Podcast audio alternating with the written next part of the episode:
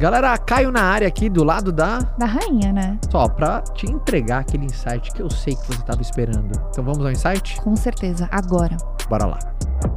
Quando a gente tem pré-ocupação, nós estamos ocupando a nossa mente com coisas que ainda não aconteceram. E a única coisa que hoje eu me pré-ocupo são coisas que eu tenho controle. E normalmente, quando a gente se pré-ocupa, a gente está colocando a nossa mente no futuro. A gente está naquele momento, mas e se isso acontecer? Mas e se aquilo acontecer? A gente está no sempre e se, e, e, e, tá no futuro. Você não tem controle do futuro, você se descontrola emocionalmente porque você está se projetando no futuro. A única coisa que você tem controle na sua vida é do agora. Então para de se preocupar com coisas que você não tem controle e começa a se ocupar com coisas que você tem controle, que é seu agora, que é seu presente.